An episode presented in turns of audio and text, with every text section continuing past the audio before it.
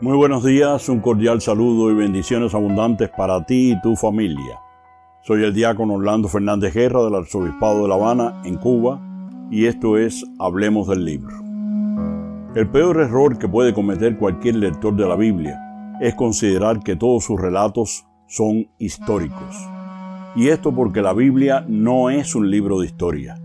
En efecto, en ellas podemos encontrar relatos aparentemente históricos, pero no historia, al menos no en el sentido moderno del término. Quizás le haya sorprendido mi afirmación y ahora se pregunte, ¿entonces no hay en la Biblia relatos verdaderamente históricos? Pues probablemente no, porque repito, la Biblia no es un libro de historia. Es un libro que cuenta historias, eso sí, allí se encuentran algunas de las historias más paradigmáticas del pueblo judío, pero si lo que usted desea es leer un libro de historia de Israel, no es la Biblia lo que está buscando. La Biblia cuenta historias, no lo niego, pero, y sé que a muchas personas no le gustan los peros, sin embargo a veces son las más honestas de las respuestas, pero releídas e interpretadas a la luz de la fe. A partir de este momento, no pierda de vista esta clave, porque será medular en la interpretación de los relatos bíblicos. De esto vamos a conversar hoy. Al ser la Biblia un libro que cuenta historias leídas desde la fe, estamos en presencia de una obra historiográfica y no histórica. La historiografía bíblica tiene su fundamento en las relaciones entre un pueblo y su Dios. Tal como hoy la entendemos, tiene unas pretensiones la historia de objetividad científica y de precisión espacio-temporal que muy difícilmente podría encontrarse en la Biblia. Pero siendo honestos, habría que decir que tampoco en la historia universal, porque la historia nunca es neutral.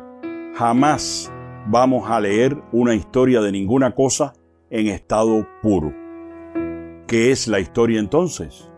La historia es la memoria que hacen los pueblos de su devenir y es selectiva. Hay hechos, sucesos, o acontecimientos que podrían no interesar al historiador y nunca quedar recogidos en alguna historia escrita, aunque ellos hayan sucedido realmente. ¿Y esto por qué?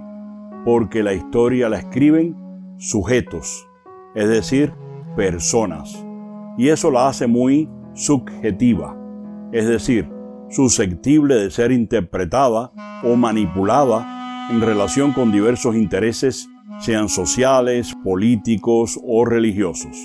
Dicho con una frase que seguro usted también conoce, la historia la escriben los vencedores.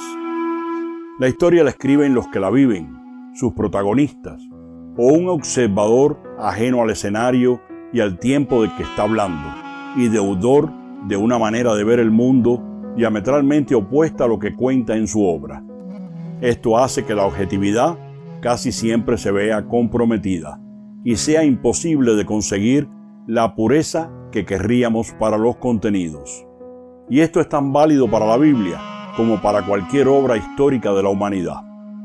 En la Biblia, aquello que llamamos historia o histórico nos ha llegado después que ha tenido una larga tradición oral, a veces de siglos, entre lo que se cuenta y quien lo está contando.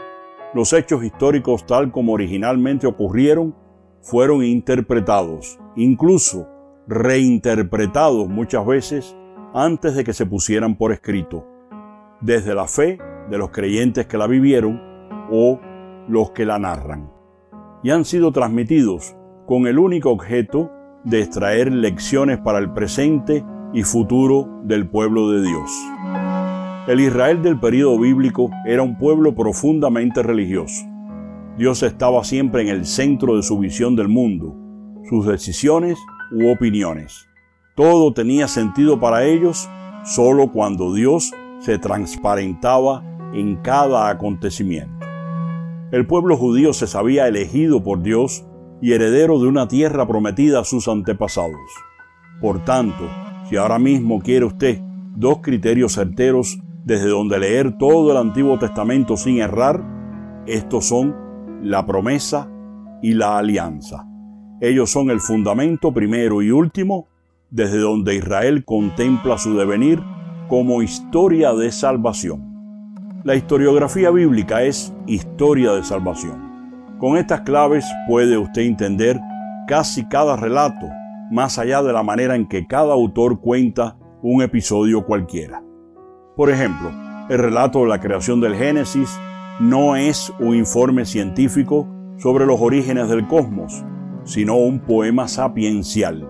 En él descubren que el Dios de la promesa ha creado un universo armonioso para situar allí al hombre que ha hecho según su imagen y semejanza, y para establecer con él una relación de amor y amistad.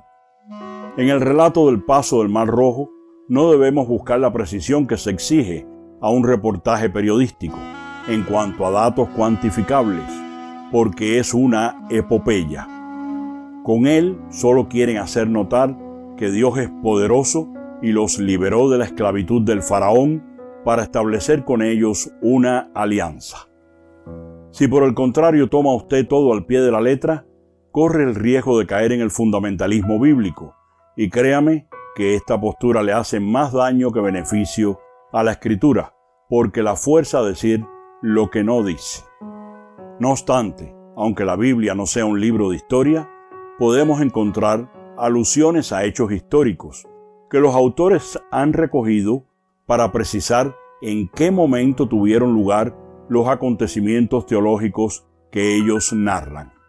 Por ejemplo, el evangelista San Lucas nos dice que el año decimoquinto del reinado del emperador Tiberio, cuando Poncio Pilato gobernaba la Judea, siendo Herodes tetrarca de Galilea, su hermano Felipe tetrarca de Iturrea y Traconítide, y Licianas tetrarca de Abilene, bajo el pontificado de Anás y Caifás, Dios dirigió su palabra a Juan, hijo de Zacarías, que estaba en el desierto. Lucas 3, de los versículos 1 al 2. El objetivo aquí sería precisar en qué momento la historia humana se convirtió en historia de salvación. El acontecimiento teológico singular de la llamada de Juan el Bautista es lo que importa al evangelista la mención al emperador romano o al gobierno de los descendientes de Herodes solo sirven para precisar en qué momento tuvo lugar la vocación del profeta.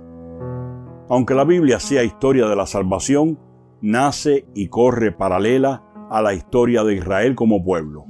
Por tanto, al acercarnos al texto, debemos hacerlo sabiendo que Israel proclama su historia desde la fe y no al revés.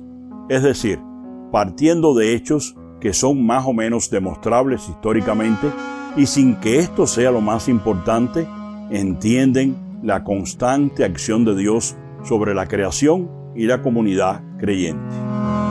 En la Biblia la historia humana se ha convertido en historia de salvación porque Dios ha intervenido con un proyecto concreto para su pueblo. Lo que en el texto sagrado se cuenta ha sucedido en lugares geográficos y tiempos muy precisos, en medio de una cultura muy singular y ha sido recogido en una lengua también muy distinta de la nuestra.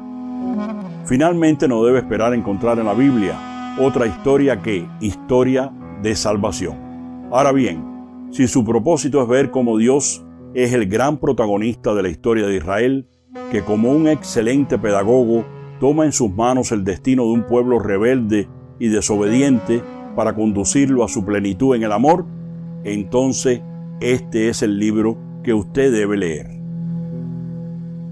Con esto cierro este capítulo y nos volvemos a encontrar el próximo domingo para seguir hablando de la Biblia, este maravilloso libro que fundamenta nuestra esperanza y que nos enamora al leerlo con fe.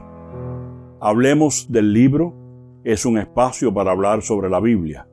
Podrá encontrarlo cada domingo en mi página de Facebook así como a través del grupo de WhatsApp Amigos de la Biblia. Si todavía no eres miembro, ¿qué esperas para unirte?